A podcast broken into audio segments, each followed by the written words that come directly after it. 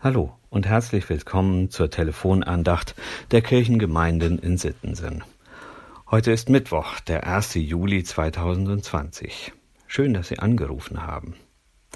Heute beginnt die EU-Ratspräsidentschaft für Deutschland. Ein halbes Jahr dürfen wir nun die Geschicke der EU von oben her mitbestimmen. Und wenn man aus dem Fenster guckt und auf den Wetterbericht, dann ist heute eher ein Tag zum Verkriechen. Von Gewittern ist die Rede und von stürmischen Zeiten. Ob das ein Zeichen ist für die EU-Ratspräsidentschaft? Ob das ein gutes und probates Mittel ist, sich in sein Schneckenhaus zurückzuziehen, wenn es stürmisch wird? Ich weiß es nicht. Ich weiß nur eins. Heute ist auch ein Tag, an dem wir an den Propheten Elia denken. Elia war, war unterwegs im Namen Gottes und hat viel geleistet, und dann hat ihn der Mut verlassen. Und er hat sich in sein Schneckenhaus zurückgezogen. Aber da bleibt er nicht. Gott weiß auch, wo unsere Schneckenhäuser sind und weiß auch, wo es weitergeht, wenn wir nicht wissen, wo es weitergeht.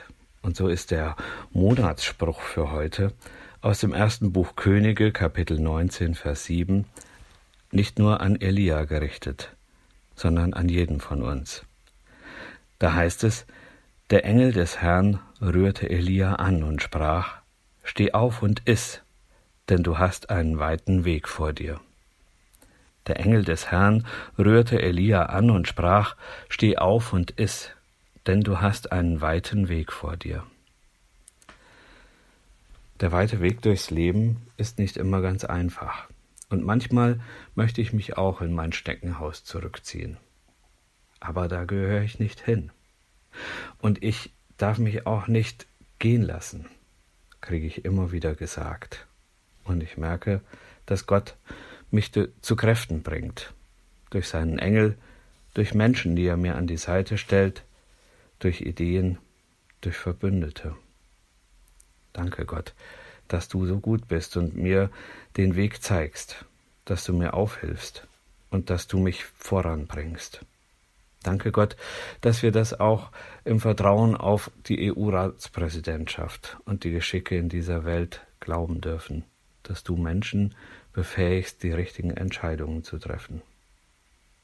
Elia hat sich übrigens auf den Weg gemacht und ist Gott begegnet, nicht im Gewittersturm, im leisen Säuseln.